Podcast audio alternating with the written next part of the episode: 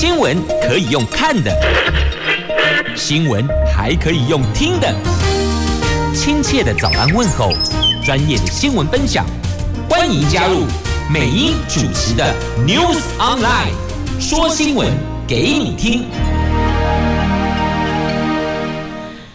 亲爱的朋友，泰港后打开后，大家好，欢迎您再度锁定收听 News Online，我是美英，我是谢美英。在进入今天四大报的三则头版头条新闻之前，我们先来关注的是天气概况。Asia 天气预报。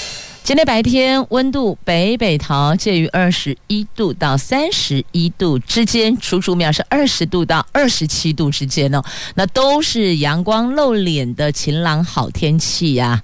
这种天气还是要提醒大家，虽然有风，但是防晒补水很重要啊，别被强烈的紫外线。伤害了您稚嫩的肌肤啊！好，来看一下，在四大报的三则头版头哦，中时跟联合讲的都是疫情，那么自由时报和经济日报谈的都是跟这个财经有关的哦。那自由时报指的是台积电的高雄设厂环评审查过关了，那经济日报央行才。紧缩货币政策，等于说宽松的时代结束了，那也明确表态，就在书面报告上说，我们接着要走紧缩路线了。那外界的解读就同时对外资喊话：卖早啊，别走了，因为外资大逃杀呀。好，所以严格讲，今天四大报头版头就两大区块，一个疫情相关，一个跟。财经相关，我们一边来关注在今天联合跟中时的头版头条，谈的是疫情啊。昨天本土确诊五百五十一例，创下新高，可能听到哈破五百了，好可怕。但是我告诉你哦，月底这够给对，一天单日将会破千例，这个是指挥中心说的，甚至哦。一天确诊破万都有可能啊！这陈时中点名北北基桃是高风险区哦，这台北、新北、基隆、桃园是高风险区呢，所以位处高风险区内的朋友们要格外的留意了。那么也因为确诊的人数每天不断的翻新，所以呀有松绑了。全校停课的标准，校园防疫新制上路喽！今天开始上路。那两班停课，全校就停课，就改以班级为单位呀。那高中以下的学校，确诊个案班级都列为密切接触者，居家隔离，停课十天。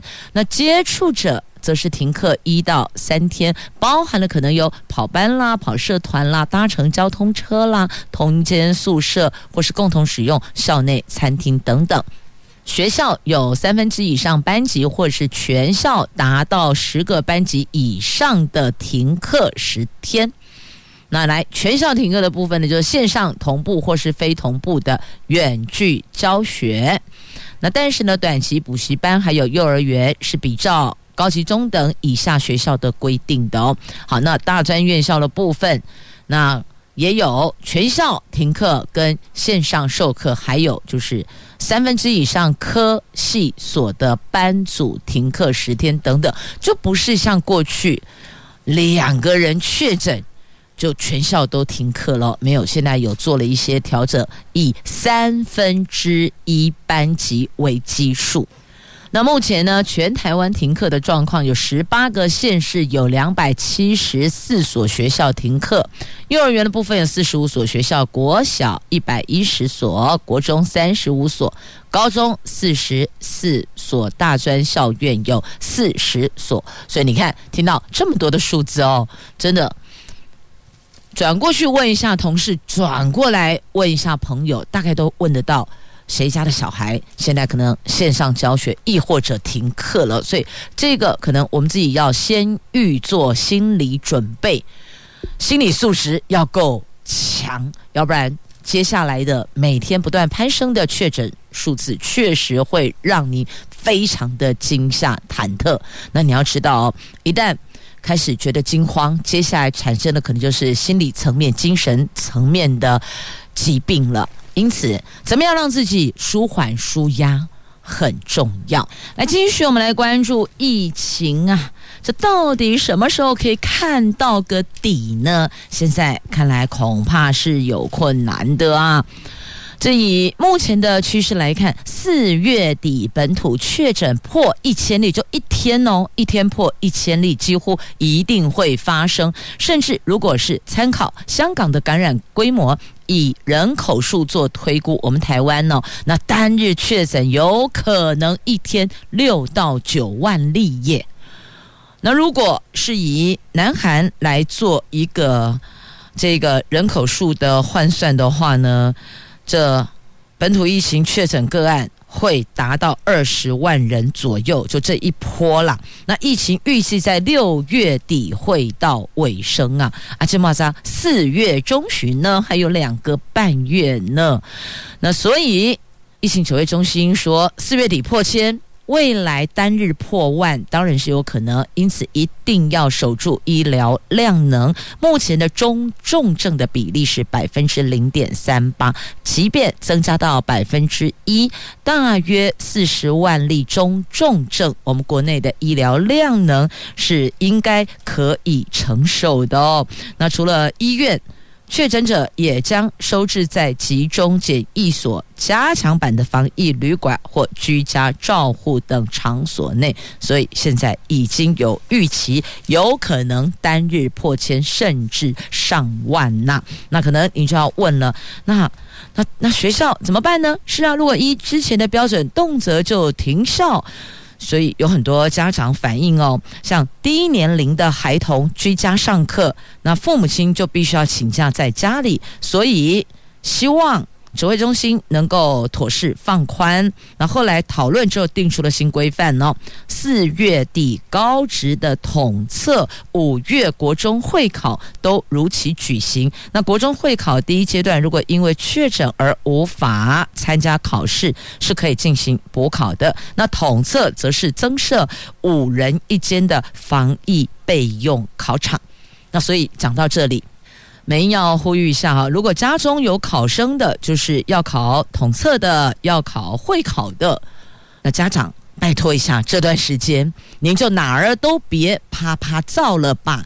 尽量在家里，避免万一如果有确诊者会影响到孩子考试，那么后续是可以补考没有错啦。但你不觉得那个过程跟那个完整的后续的配套等等，那也是另外一个比较麻烦跟波折的所在。所以呢，就只好预请做爹做娘的同住的家人长辈们。拜托了，为了孩子要统测、要会考，我们就稍微节制一下自己外出的这些行程哦，做一个调整。可以用电话联系的就别跑出门了，可以用视讯的也别见面了，这样了解吗？就至少让孩子考完。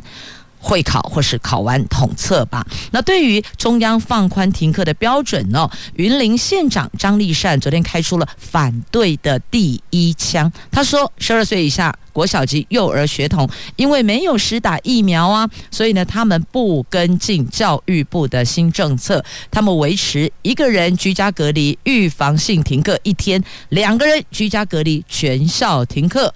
那一个人确诊，这个班停课十天；两个人确诊，全校停课十天的规定。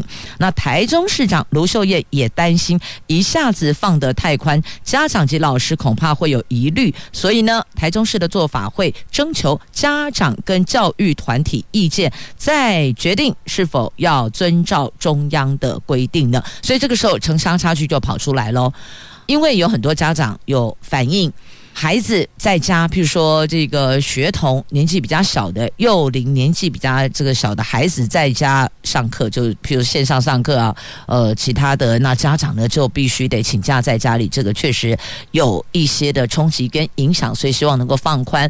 但是呢，有些县市啊，不对出来对龙五郎啊，三代同堂的比较多啊，所以爸爸妈妈出去上班，阿公阿妈得出，所以他们是还好。因此呢，这个部分也暴露出了。城乡差距的问题哦，所以家长的心声跟面临的困境是不一样的啊。来，继续呢，我们关注仍旧是在整点报时前的疫情的相关呐、那至于学校的这个停课的标准松绑以后，家长。反应不一哦。那原则上呢，有接种过疫苗的孩童的家长哦，在这个部分的反弹声音比较小，但确确实实针对国小学童没有打疫苗的该怎么办呢？如果让他们就这样到学校去，冒着染疫的风险到学校上课，你说家长能安心吗？那所以确实是有很多国小的家长哦，他有这个疑虑，认为应该还是要这个不能松绑，还是要依照原来的防疫指引的要求哦。那教育部长潘文忠的脸书昨天涌入大量学童家长去留言哦，那很多人看到了潘部长脸书的封面照片上的标语，觉得超讽刺的。这十五个字的标语是这样的，他说：“教育。”要陪每一个台湾小孩安心长大，所以家长说超讽刺的。你现在说没有打疫苗，孩子要到学校去上课，这不是提高他可能被传染的风险了吗？所以家长在上面留言，请问部长，您如此决策，小孩该如何安心长大呢？现在防疫措施搞成这样，小孩要安心长大也是很难的。这不停课怎么安心啊？政府这样对待没有打疫苗的国小学生，痛心也失望。有人直接问部长，这个决策跟您的十五字标语是不是很违和、很冲突呢？是啊，确实家长有他顾虑的所在啦。那面对完全没有接种疫苗的国小学童，一旦采取同样宽松的停课标准，会不会因此快速让疫情在国小的校园里边失控呢？中山医大附设医院儿童急诊科主任谢宗学主任说，即便几乎是轻症。也是有可能会瘫痪儿童医疗系统，所以谢宗学主任的想法是，如果要松绑国小以下的停课标准，应该考虑放宽接种疫苗年龄层，给家长是不是让孩子接种疫苗的选择权？这是另外一个提出的。但现在就是十二岁以下的孩子，就五到十一岁的孩子啊，接种疫苗。指挥中心是希望国外这个部分的。这个数字更稳定以后，我们再来讨论这个区块。之前确实有讨论过了，但还是会担忧，所以变成哦，打不打疫苗，家长都有不同层面的顾虑、跟担心、跟害怕一样。那目前北北基桃的。区块还是属高风险地区，本土个案没有指数型成长，就代表地方政府很认真在框列。现阶段状况还好，守得越慢，争取的时间就越多。不管是集中检疫所加强版防疫旅馆的增加，或是居家照护等等，这个全部都要喘吼吼谁？那确诊者大多数是轻症，目前仍持续跟各地方卫生局配合进行检验跟基本框列。希望能够减缓疫情上升的速度，也呼吁长辈们踊跃出门打疫苗。那看这一波疫情延烧两年多了，民众期待能够放宽回国隔离。那对此，指挥官陈时中说，等疫情稳住，就会开始考量。疫情在六月底应该可以走到尾巴。那民进党立委审发会质询。什么条件下会考虑解除回国隔离呢？陈世忠说，如果对方国家疫情管控跟台湾差不多，或者是比我们还要更好，互相水平移动，就不需要特别去管理。但如果对方国家疫情很严重，还开放让这些民众哦，入境的民众把疫情带进来，这样就很不划算啦。可是我也想问的，确实，如果考量对方国家疫情管控的状况跟台湾差异多大，但不要忘了，港机架不会领机丁桃，同一架飞机上面同属一个机舱，那个感染的风险也会比较高，也或许乘客。他是在别的地方，亦或者是转，就是有些班机他可能到某个地方，我再转乘飞机哟、哦，所以这个也要把它列入考量哦。在思考这个返国隔离解除的这个松绑之前，还是要去思考得更仔细。万一哪一个环节成了破口？后续就不堪设想了。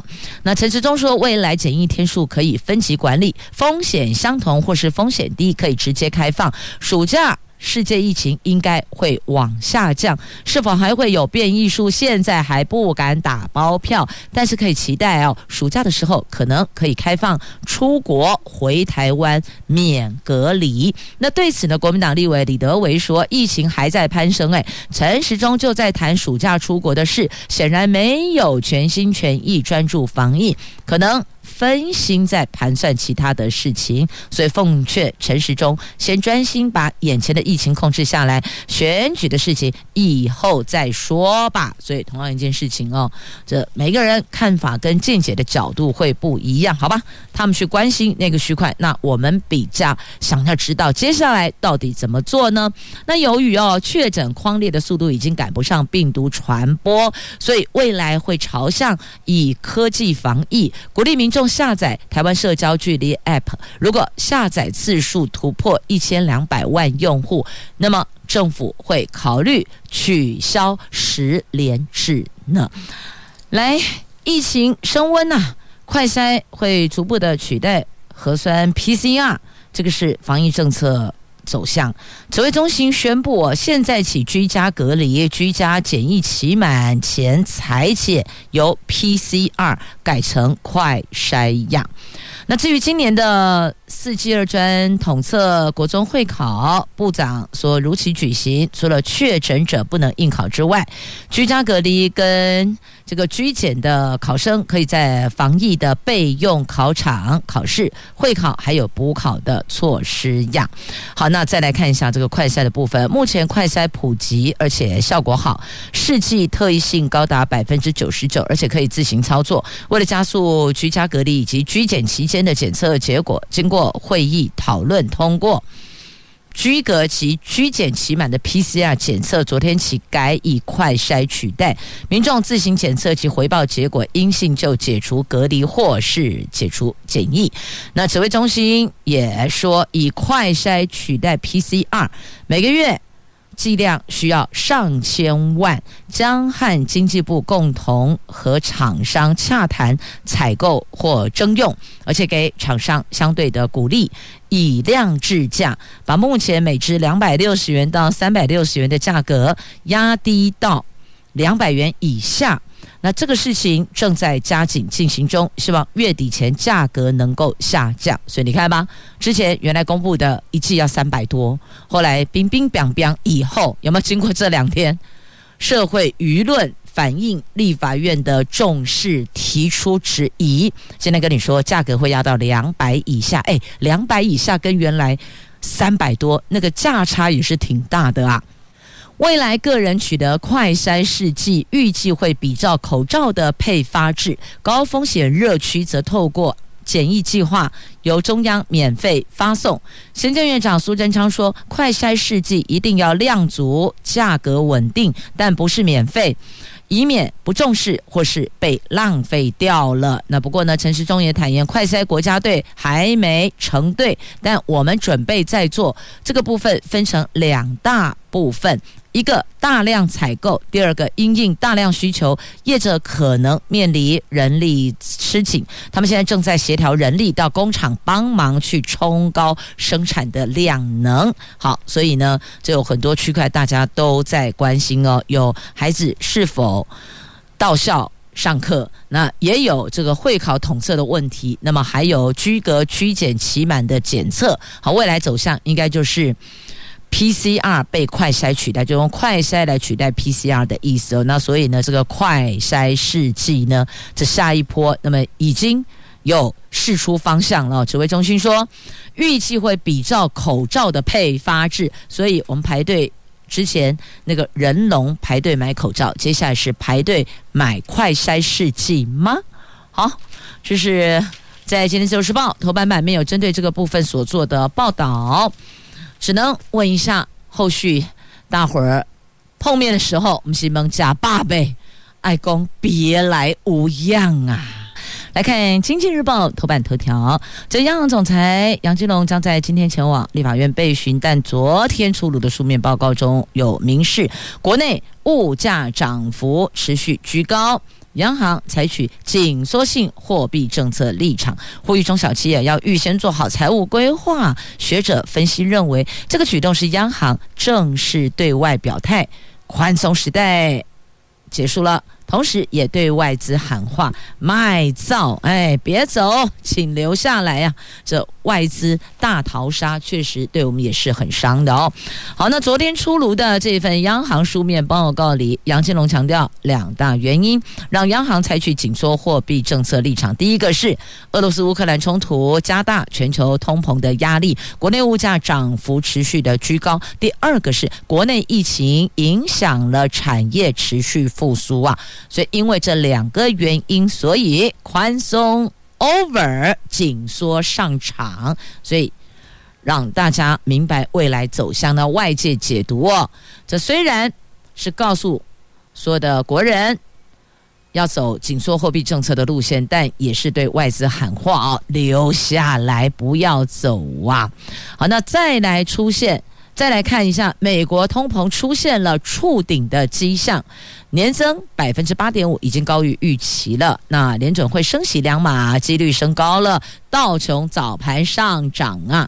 美国三月份整体消费者物价指数持续的飙升，年增率高达百分之八点五，创下四十多年来的新高。这一股沉重的通膨压力，预料将会使联准会在五月开会时。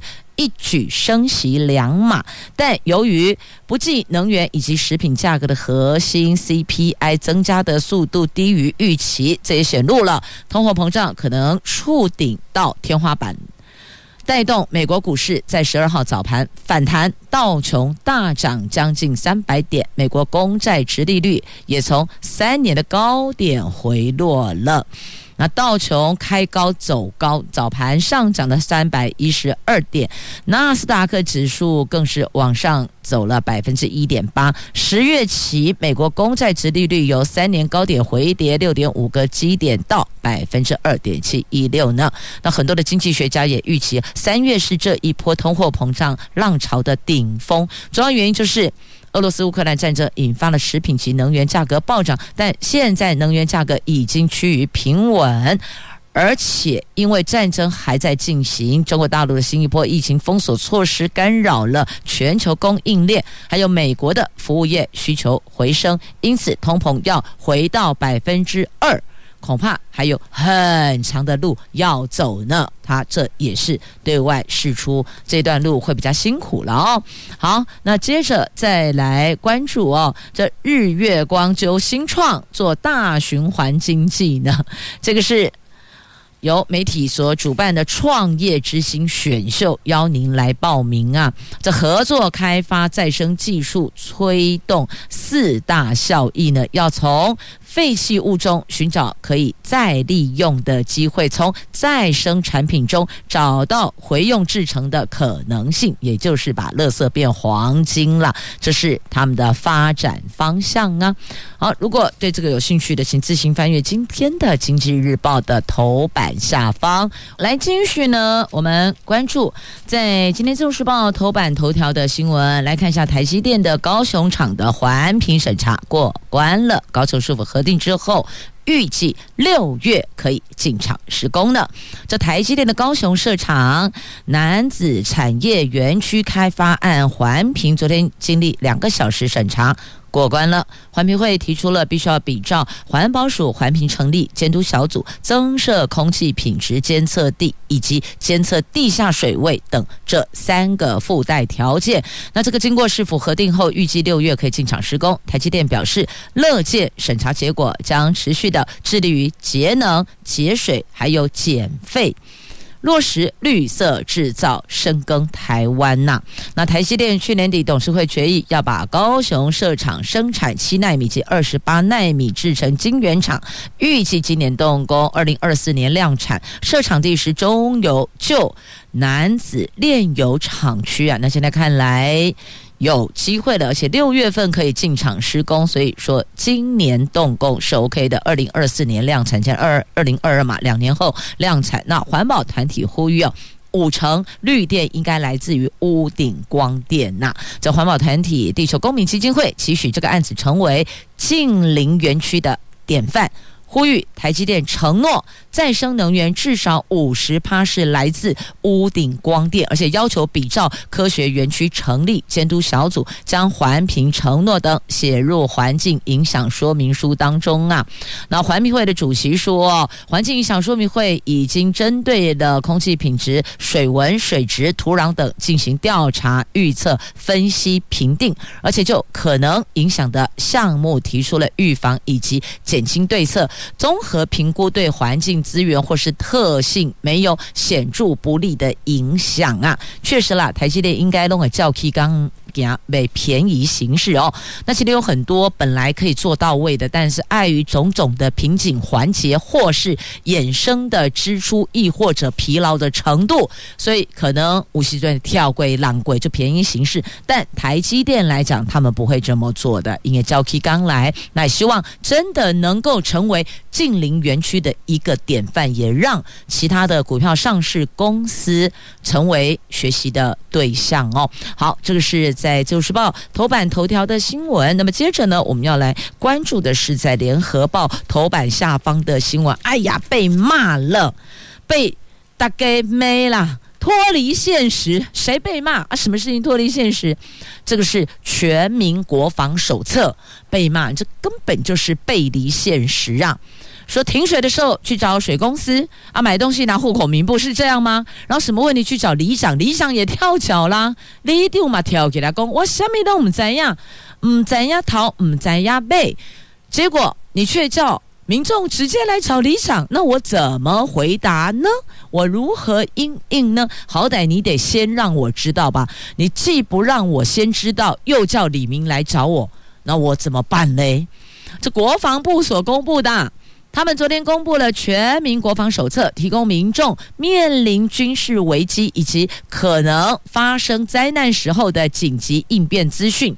这本手册当中包含了停水。停电、建筑物倒塌、失火等状况该如何去应应？不过呢，内容包含了空袭之后停水时拨打水公司客服专线、民生必需品短缺的时候拿户口名簿购买等等，这个全部都被骂，骂声一片呐、说这个场景设定跟战争情境严重脱节。跟笨丢西吼，不食人间烟火样。专家呼吁，拿回去重新修订吧。本来国防部他的想法是哦，要强化全民战争的时候的应变能力，所以从去年起启动了编纂全民国防手册。这份手册参考了瑞典、日本等国家类似的手册内容，整合了各部会、县市政府还有专家学者资讯完成的。那昨天公布手册内容，同时在官网提供民众免费下载。那国防部说，全民国防手册范本是提供民众作为安全准备跟生存自助的参考哇。所以，请问，那金价是爬起来时阵，我打。水公司的客服电话会通有，现在没有打仗，你打电话都不一定会通，因为一个停水，很多民众都在打电话，有时候电话都塞车啊，卡住了，卡不通啊，战线中啊，这是最好的状况哦，至少还有客服人员接电话，所以是战线中啊。如果真的炮弹都打过来了，大家都逃命了，我还打什么水公司客服电话？这不是很怪吗？所以这个就觉得那个思考逻辑似乎背离现实了哦。那再来，里长也哀哀叫啊，说里面有很多都说去问里长，去找里长。哇，虾米都我们怎样？民众来找我来问我，我也不知道该怎么处理呀。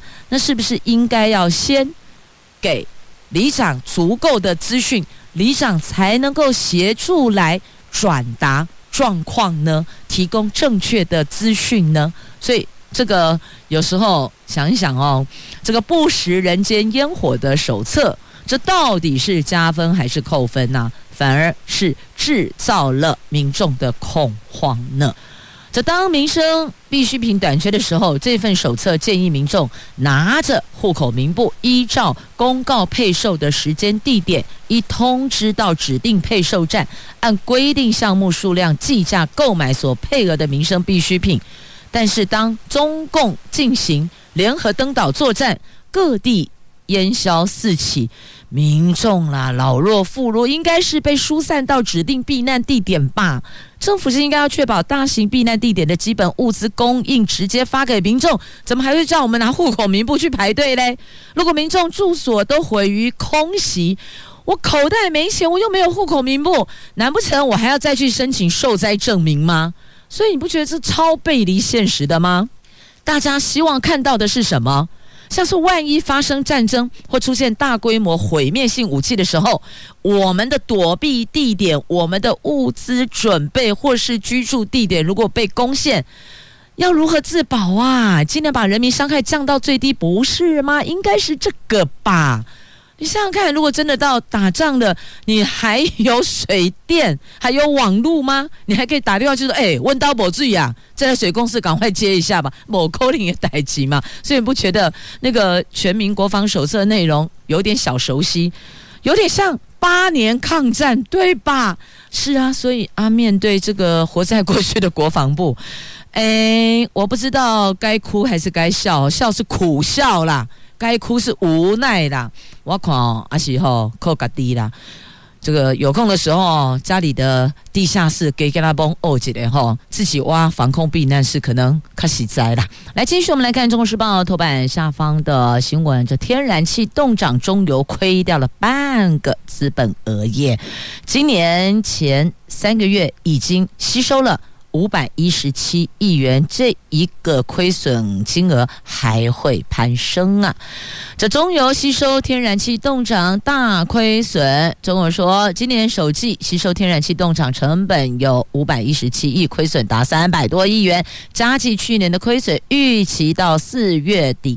已经累积亏损是六百五十亿元，形同是亏掉了一半资本额。为此，中油将在五月董事会讨论，提出财务调整计划呀。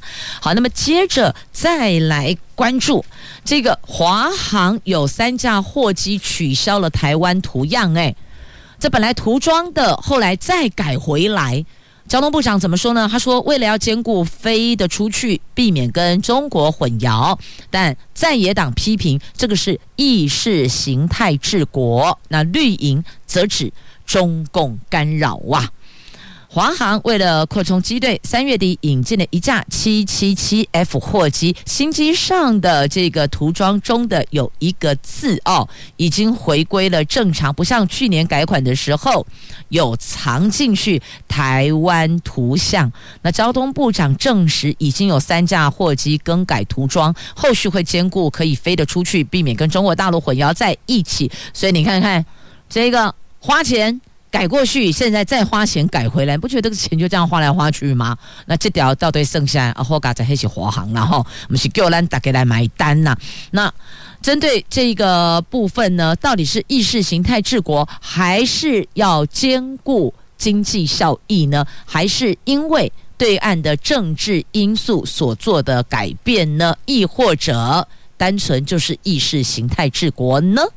好，这个在今天的联合报的 A 四要闻版面头条，您就自行翻阅了哦。这个是可以开放讨论的话题，每一个人的看法跟感受都不一样的民主社会，我们都给予尊重。那接着要来看的是这一个哦，这公路总局被骂侵权，为什么？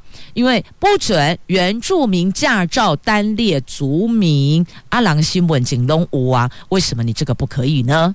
这个搬出的姓名条例强调证明文件应。该完整呈现姓名。在原住民大学学生申请驾照的时候，要求只列拼音族名，而不要列出汉名，却被公路总局否决了。公路总局强调，这是依据姓名条例规定，原住民传统姓名可以跟汉名并列。而且内政部二零一八年也规定，各机关证明文件应该完整呈现当事人的姓名啊。好，这个是有陈其民众说，公路总局这个是大开族群主流的倒车，充分暴露管理高于尊重的殖民统治心态。那交通部公路总局的台南监理站说，监理单位核发证照姓名登载是跟身份证相符，这是依据姓名条例第四条规定，台湾原住民以及其他少数民族传统姓名或是汉人姓名都。得以传统姓名的罗马拼音并列登记，这个不受姓名条例第一条第一项，中华民国国民应以户籍登记之姓名为本名。并以一个为限的限制样。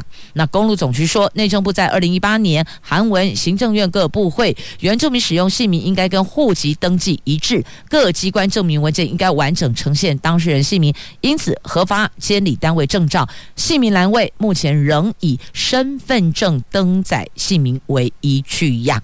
好，所以这个其实是有一些讨论的空间的。那如果碍于这个姓名条例的规定的话，那是不是有需要再去检视检讨法条的需求呢？这个是可以讨论的哦。好，那就在今天的中时头版下方的新闻，开放大家讨论，尊重，同时也要有管理，所以如何可以兼顾管理跟尊重呢？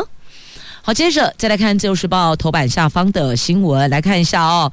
这个既然敢在地检署外面埋伏扫射，这个真的是太岁头上动土了。这新竹有一名二十七岁的赵姓男子，他遭到另外一名男子拿菜刀砍伤，竟然找来枪手到新竹地检署。狙杀这名拿刀子砍伤他的叶姓男子哦，那当时哦，那个时候是他从地检署交保走到停车场，那要坐上自这个自小客车要离开的时候，结果突然冲出了两名枪手，朝车子连轰十五枪，哎，幸好。这个枪手吼没有很神准了，完全没有打到人。但是哦，这辆自小客车的钣金轮胎后保杆多数都遭到子弹贯穿了。那新竹检方认为，这个枪手扫射证明杀人犯意坚定，行径冷血，所以呢，全部依杀人未遂罪起诉，而且请求院方对。这个教唆者从重量刑，好，讲到这里就好，细节就不用再提了。但重点是呢，你竟然到地检署停车场去扫射，你真正是我们在爱空下面后，好了，后续交给法官去处理了。但也要请大家哦，冷静一下，理性一下。有的时候理智线爆裂可能会比较爆冲啦。所以呢，这个建议，如果您知道周围的亲朋好友当下理智线断裂了。我们要给予的是把他拉回来，冷静一下，以免有时候太过暴冲，做出让自己事后清醒会觉得很后悔的行径呢。好了，讲了那么多新闻，你也觉得很沉重了，对吧？来来来，我们来一个温馨的新闻哦。这个农民跟野蜂哦，这个蜜蜂哦，两个之间的这个叫做回馈感恩吧。这农民很温馨，帮这野蜂。把木箱盖上，让他们给这个提供他们避冬啦，就是盖了一个这个木箱，让这些那个蜜蜂啊，野生的蜜蜂啊，可以进来躲风躲雨啦。结果呢，这个野生蜜蜂回报给这位农民满箱的花蜜，你看看，野生蜂蜜、野生花蜜，你觉得这不是真的是？虽然是人跟蜜蜂之间啦，但是呢，这也是另外一种很温馨的新闻，对不对？有时候我们也要送一些比较暖心的新闻，呢平衡一下。每天看了那么多，让你觉得可能理智些线会爆裂、会断裂的新闻。好，最后来一个轻松一点的图文，《自由时报》头版版面来看这个极北悬日美景登场了，富贵角灯塔悬日。现在起到五月十九号是富贵角灯塔悬日最佳拍摄时间。交通部航港局说，为了便利民众捕捉美景，富贵角灯塔开灯时间提前到下午的六点哦。欢迎大家可以到这里来拍摄美景啊！这个推荐拍摄地点包括北海岸台二线爱之船附近、石门国小加油站、石门渔港堤防等处，每年大概二十多天可以捕捉人。灯塔落日连成一线的画面，挺美的，挺疗愈的，邀你一起来放放轻松吧。好，祝福你有愉快而美好的一天。我是美英，我是谢美英，明天再会了，拜拜。